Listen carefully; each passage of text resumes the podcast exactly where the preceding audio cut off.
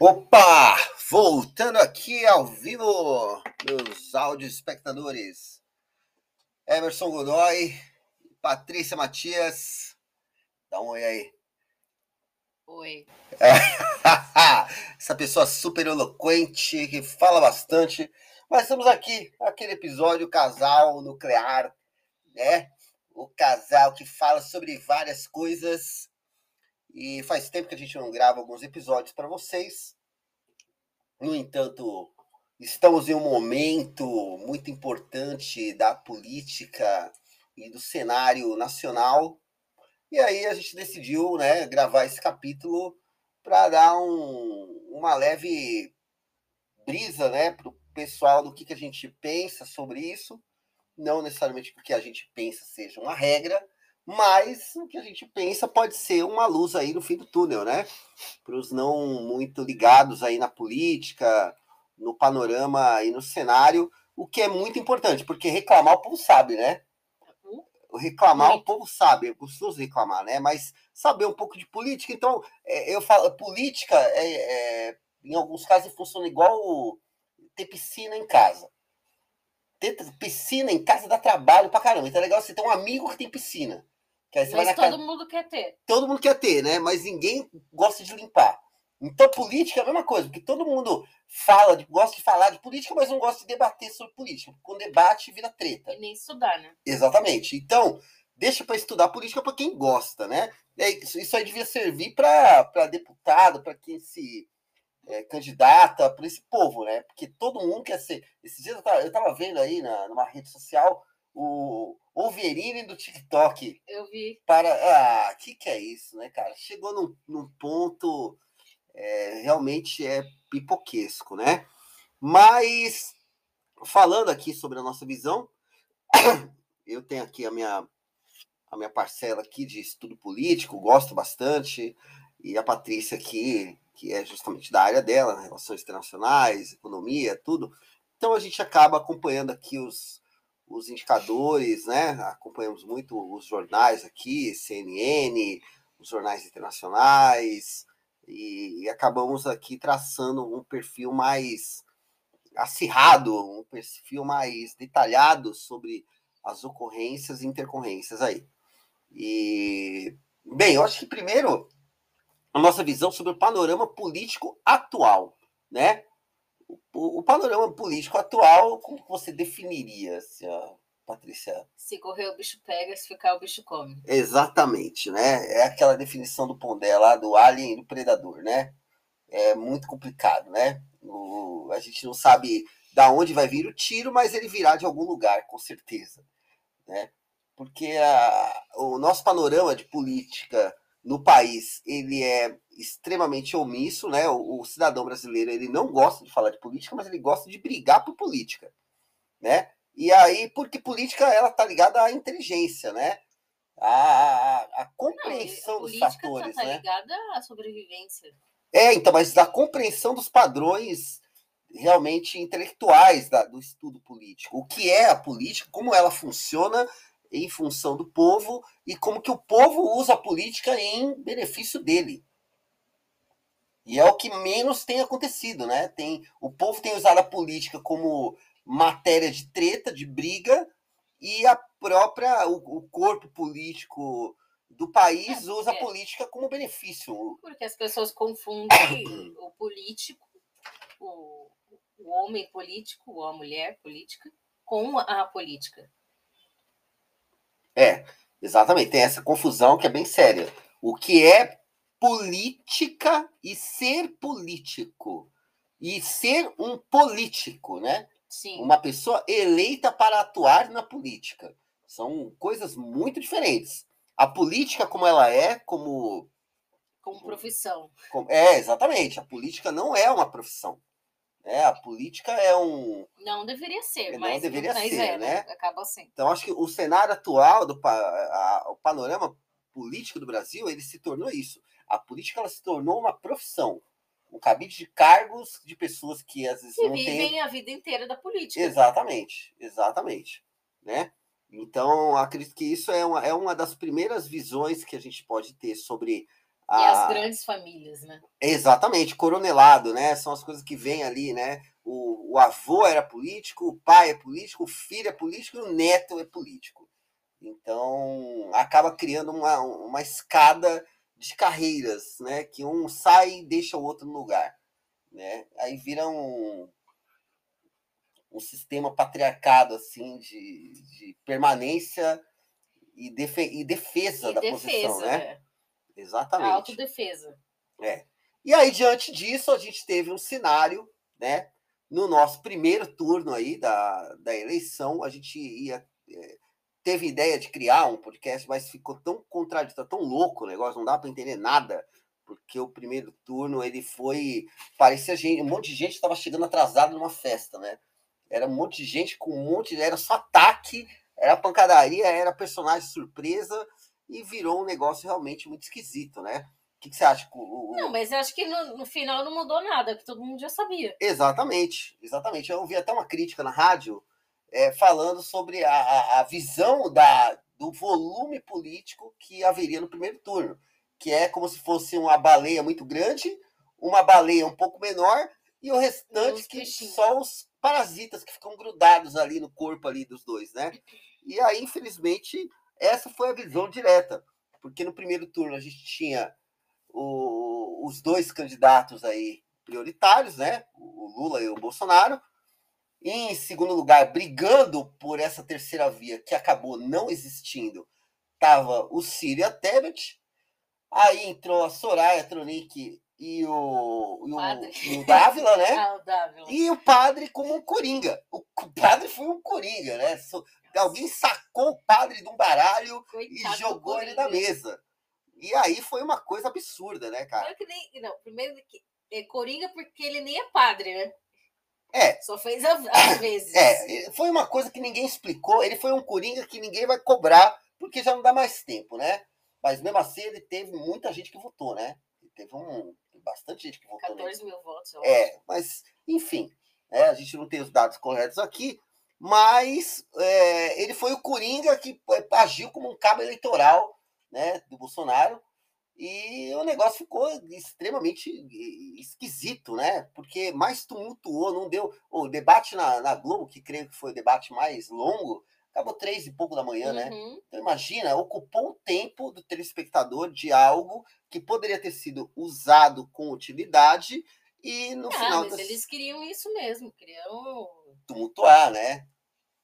É, foi, foi bem, bem complicado, porque até aí, né, o primeiro turno, ele foi é, elocubrado a partir de estratégias, né? Ele foi construído a partir de estratégias é, como se fosse o comecinho do jogo, né? Tipo, olha, vamos escolher as armas, vamos ver o que dá, só que alguém queimou a largada e já começou jogando pedra.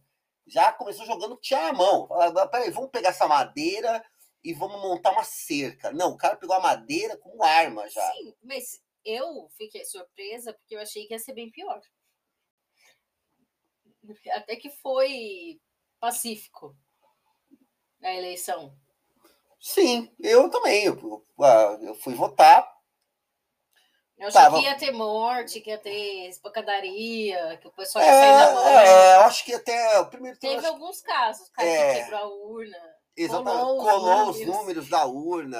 Ah, é só tem umas coisas que acontecem aqui no Brasil que eu, eu não sei se isso acontece em outros países do mundo, né, no sistema eleitoral, mas esses absurdos que acontecem aqui são até cômicos, né? A gente não consegue nem entender. Tanto que deu muito material para o povo da comédia, né? Os stand-up comedies aí adoraram o padre, adoraram o, a, a, as roupas, os argumentos, os ataques, né, as temáticas, o, o, o debate, ele foi um. Parecia uma porta chanchada. É, exatamente, né? Foi uma coisa de briga. Parecia um UFC sem golpe, sem, sem briga física, né? o UFC é, é, verbal. É, como que é telecat? É o telecat verbal, né? Telecat é antigo, na época da luta livre, né? Mas foi o telecat verbal, né? Mas deu no que deu. E aí, eu acredito que assim, né? A gente teve uma visão ampla de duas estratégias paralelas é, muito específicas, né? Estratégia do governo federal, com o Jair Bolsonaro, que se apegou totalmente ao, ao escândalo do PT e apontou diretamente nisso, com toda a amplitude. Mas, para mim, eu acho que não, não surgiu o efeito que eles queriam, não. É. E, ao mesmo tempo. O... Porque, tipo, eu torto falando do aleijado. Exatamente. E aí, do lado do PT, é, o ataque né, do, do, candidato Lula contra Bolsonaro, verificando as últimas ações, compras de imóveis, né, as rachadinhas. Os ataques são os mesmos, né? Sim. Continua o mesmo, né? Tipo, Lava Jato, do, ataca Lava Jato e do outro lado ataca rachadinha. É. E é uma disputa de quem é menos pior, né? E aí acaba criando uma coisa. Ah, poxa, mas o cara não, foi absolvido. Você que é, não, você que é. é não, você, você que é ladrão, não, mas eu, é. você é, Pede direito de resposta. Ex-presidiário. Ex-presidiário. Um ex-presidiário e um ex-militar. Dois muito loucos, né, cara? A gente acha tudo muito louco.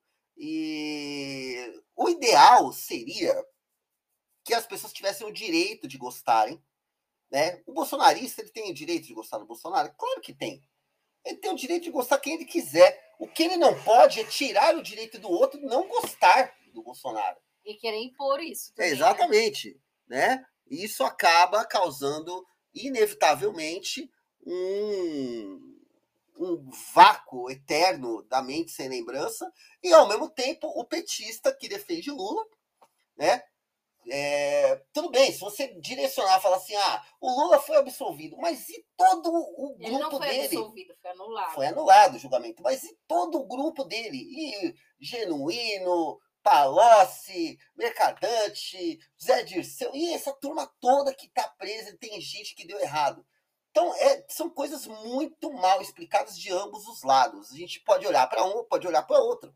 Falar assim, cara, um é, é, é um cara ex-militar que tem uma visão radical, direitista, extrema, que defende uma visão é, deturpada de tudo, e o outro é um esquerdista que se envolveu em escândalos é e complicações, esperto. que é esperto, que é o retrato brasileiro. Os dois, eles são retrato brasileiro de ambos. O pior, pontos. o pior do Brasil. É, eles são retratos do pior do brasileiro. Porque um é um malandro que sempre quer escapar do golpe. Mas aí, oh, mas aí eu fico pensando. Cada um, se a gente for pensar, teve 50 milhões de votos. Ou seja, é muita gente ruim nesse país. É, é muita gente que apoia realmente o que se espelha. Não, é, é gente que, que, se, que se acha bolsonarista ou que é Lula livre. É, é tudo, tudo muito complicado, né? A gente, o nosso, o nosso objetivo não é puxar voto ou puxar sardinha para nenhum dos lados. Nem para a direita, nem para a esquerda, nem Bolsonaro, nem Lula. É olhar para isso como política. Isso é a política, é entender a, a, a variação de peso entre propostas, ideologias e a factividade de promessas, né, diante de um panorama de organização do país, né? Então, o porquê? O posicionamento político ele é uma coisa muito diferente do que está acontecendo hoje. Que um posicionamento esquerdista ele é uma visão, né? E o posicionamento direitista ele é uma outra visão. Sim, mas o que acontece? Também tem o anti-Bolsonaro e o anti-Lula. Que não necessariamente o anti-Bolsonaro é Lula e nem o anti-Lula é Bolsonaro. Você entendeu? Sim, mas são esses extremos aí que estão atrapalhando tudo. Esses extremos estão atrapalhando muito, na verdade, né? Porque causam um extremismo perigoso, onde as pessoas não podem ficar em uma zona mais confortável, elas têm que estar numa zona extrema. O cara que, que, que quer apoiar o Bolsonaro, ele quer apoiar o Bolsonaro, vestir a camisa do Brasil e ir pra rua e bater panela e xingar o cara que veste vermelho. Mano, se a pessoa trabalha no INCOR, no Hospital do Coração, se o cara tem uma jaqueta da Malboro, Oh, eu tenho roupa, eu tenho uma jaqueta vermelha minha que eu quase vesti por acidente para ir votar. Eu lembrei na hora, assim, eu falei, cara, eu vou pôr uma jaqueta vermelha, vai dar uma merda, assim, ó. Que se eu sair e vou falar que eu sou do PT? Aí eu acabei tipo, poderia ter saído e falar, ah, eu quero que vá merda. Mas não, coloquei, eu falei, eu vou trocar, só para não cair, uma jaqueta verde. Mas aí eu falei, poxa, mas se o verde, se alguém falar que o verde é do verde, resultado, pus uma jaqueta preta. Entendeu? Porque se apropriaram do vermelho como petista, se apropriaram não, o, do verde, verde e amarelo o vermelho como Bolsonaro. Foi. Mas o vermelho é uma cor. O vermelho é uma Sim, cor. Ponto. Ele pode foi, ser. é, pode ser lá o, o time. É, o que é? O, lá do, do Rio Grande do Sul. Internacional. É, é a cor do, do internacional, vermelho. É Flamengo, Fluminense, é tudo vermelho, cara. Agora você não pode mais usar vermelho. É igual a bandeira do Brasil, 7 de setembro, se apoderaram do 7 de setembro. Agora, e se eu não votar no Bolsonaro e quiser pôr a camiseta do Brasil? Como é que faz? Bolsonaro. Entendeu? Aí é, entendeu? Não, não dá. Eu tenho a camiseta do Brasil aí, ó, na, na minha gaveta, que tá aí. Não dá nem vontade de usar. É, foi é, despropriado. E isso não é não gostar ou gostar. Né? Eu Sim, acho ótimo, eu acho, minha opinião, eu acho ótimo eleger um símbolo nacional e colocar ele com um ponto patriótico, como não, a bandeira é usada. Isso sim, isso sim. Mas, Mas não... também existe um movimento já estudado, já é, muito bem definido, de movimentos é, de extrema direita que pegam os símbolos nacionais e levam isso para o ultranacionalismo, que, que deturpam o símbolo nacional como uma defesa dos seus objetivos e interesses, né? Exatamente. Então isso está muito complicado. A política brasileira ela, ela adquiriu um modo híbrido é, que criou uma direita extrema, uma esquerda extrema e o centrão que falam tanto é o centrão que não dá nem para entender o que é o centrão, porque o centrão ele não se aproxima nem de um nem de outro. Ele vai que, que paga mais. Exatamente. Então a gente não consegue entender, né, que o modo de política brasileiro ele se, ele se tornou político profissional, igual síndico profissional. É. é, ele se tornou político profissional, em que a profissão e a atividade daquele cara tem que ser a política. É isso que está muito errado, né? O, os políticos que exercem seus direitos políticos de, de eleição deveriam ter uma profissão e, e serem independentes dessa profissão, né? Independente da sua atuação política. Só que o que tem arrastado para um lado para o outro. Só que isso nunca vai acontecer porque ninguém nunca vai votar nisso.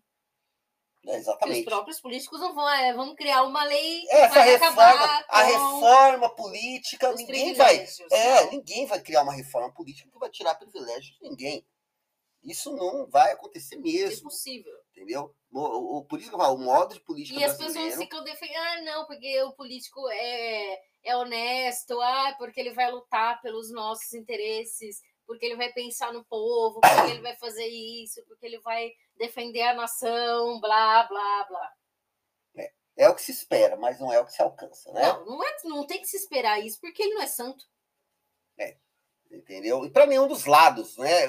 Porque no final da conta, os peões que estão na guerra é os que tomam o prejuízo. Porque ninguém claro. tá por eles, né? Esse povo que vai bater para que põe camiseta do Brasil e vai pra pancadaria, ah, Bolsonaro, mito, não sei o quê. Cara, esses caras são a massa da manobra, assim como os petistas que veste vermelho e vai lá, Lula livre, vou. E, e acabou. Esse povo, eles, a peso deles para mudança de algo é quase zero. Porque eles não, são usados verdade... como. Eles são usados como uma, uma, um contingente radical de algo somente para escolher, porque na, no final das contas, o que vai decidir é, é o partido. Foto. É, para fazer foto, mas a decisão dos partidos, os, as coligações, alianças, é isso que vai mudar no final. Olha o que aconteceu agora com a, com a Tebet, com o Ciro. Agora as coligações. Ah, beleza. Primeiro os caras estão lá, ó, dando porrada. O Ciro chamou o Lula de, de cobra velha.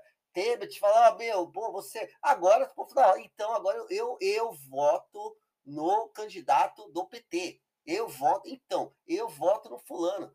O Romeu Zema lá de Minas Gerais, agora eu tô aqui apoiando o Bolsonaro. O novo apontando para o Bolsonaro toda hora, falando, pô, porque não. Então quer dizer que na hora que você para e olha com inteligência, Porque a, é a política. Exatamente. Isso é, é política. É assim. Isso é política, que não é o que o povo quer. Não. As pessoas querem gladiadores. Querem, não, querem partidos. Então, querem, é gladiador. Times. Times. Ó, é ele Só sozinho. que um jogador do Palmeiras nunca foi pro, pro, pro Corinthians, ou do Corinthians Exatamente. foi pro Flamengo. Exatamente. Então, é, essa é a, é a a base complicada. E aí, vamos entender o seguinte: nessa eleição agora, segundo turno, né? O que, que vai acontecer se a esquerda ganha? Vamos lá, Lula foi eleito. Qual que é a pós-vitória? No seu, na sua opinião? Bom, como ele é esperto, ele já fez a, as alianças estratégicas. É, estratégicas. Mas, do outro lado, tem um, um, louco vairado. Então, a gente não tem como. E também prever. tem as alianças dele, né? Tem as alianças deles, dele, mas ele não. Ele já demonstrou que não. Não está preocupado com isso. Não. Porque se der na cabeça, ele faz. É. Então, eu acredito assim: a receptividade pública de Vitória ela vai depender muito, é, eu acredito. Eu da... não duvido nada que ele comece a, a, a querer questionar o, o, resultado das eleições. Eu acho que não, porque você sabe que não. Eu acho que não pelo seguinte, porque ele estava questionando o resultado e a, a veracidade das urnas, porque na pesquisa mostrava que ele estava perdendo, estava muito abaixo, estava com 37%. Então, nas pesquisas, dava Lula com 52%, ganhando no primeiro turno, e Bolsonaro ali correndo na retaguarda com 37%. Uhum. No entanto, foi pau a pau. Ou seja, não, as urnas. Pau a pau não com 5 milhões de diferença, né? Tudo bem, mas foi ali muito próximo. Sim. Muito próximo. Então, ou seja, beneficia. Mas ele não vai pensar de forma. É, eu acredito que beneficia ele como que as urnas trabalharam a favor dele. Não, o povo trabalhou. Exatamente. E aí e o resultado saiu. Sim, as pessoas votaram. Saiu. Então, assim, para um segundo turno, o resultado, eu acho que o que vai depender da receptividade de vitória vai ser como cada candidato vai receber a sua derrota. Isso que eu estou dizendo. Ele pode não aceitar. Entendeu? Como cada um vai falar, ah, ah, perdi, reconheço a minha derrota, parabéns, espero que dê tudo certo, ou incitar uma loucura. Entendeu? Eu duvido muito que o Lula fa faça isso, se ele perder.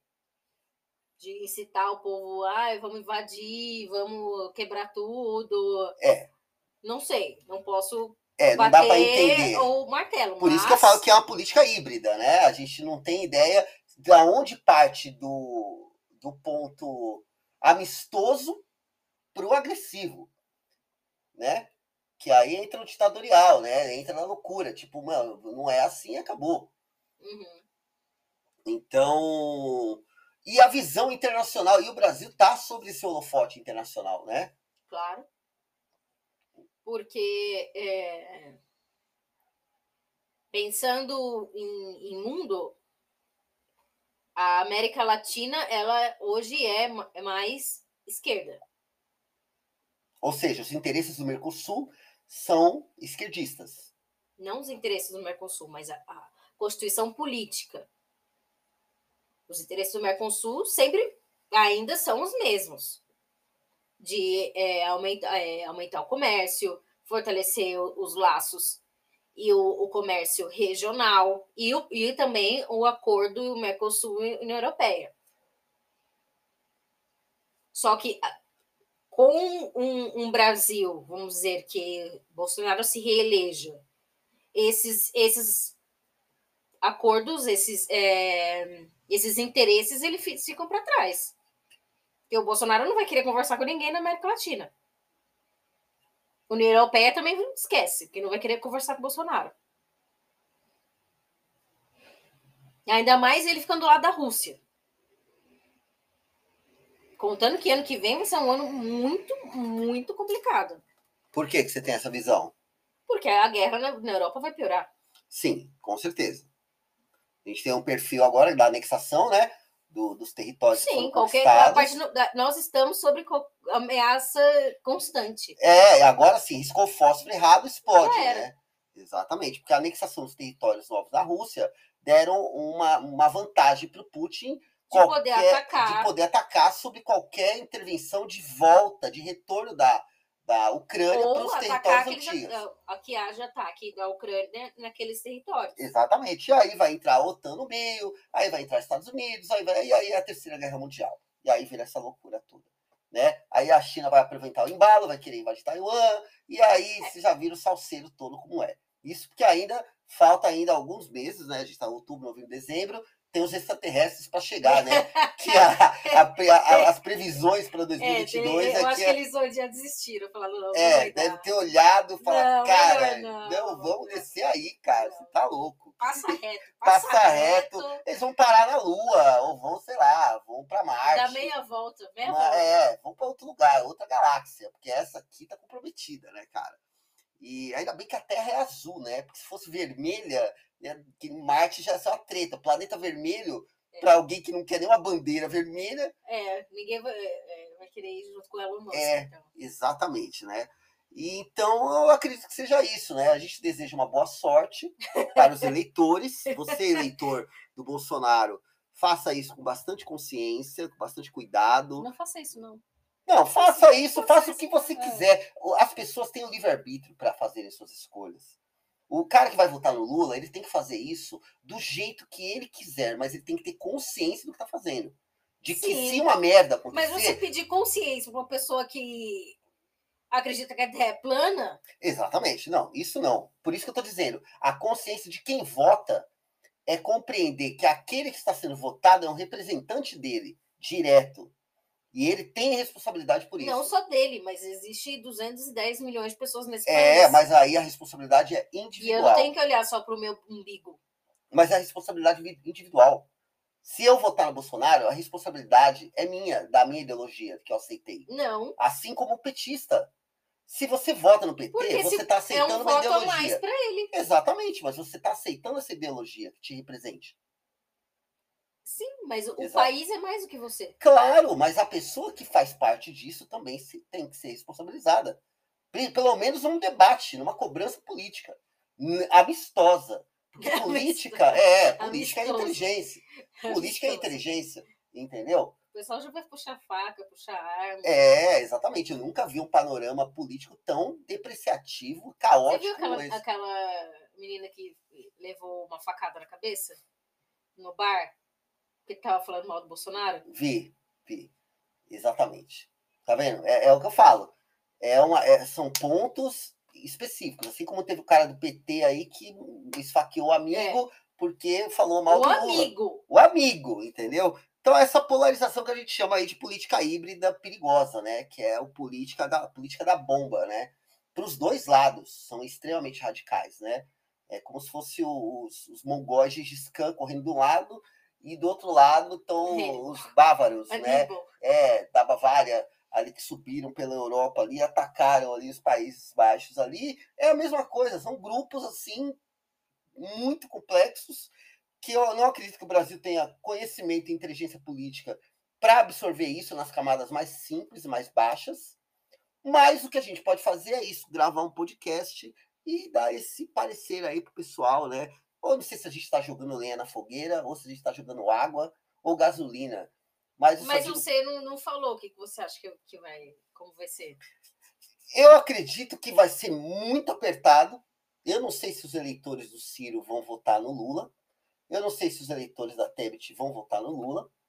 É muito difícil acreditar nisso diretamente, porque eles têm uma parcela muito pequena para fazer uma avaliação né, grande disso tudo.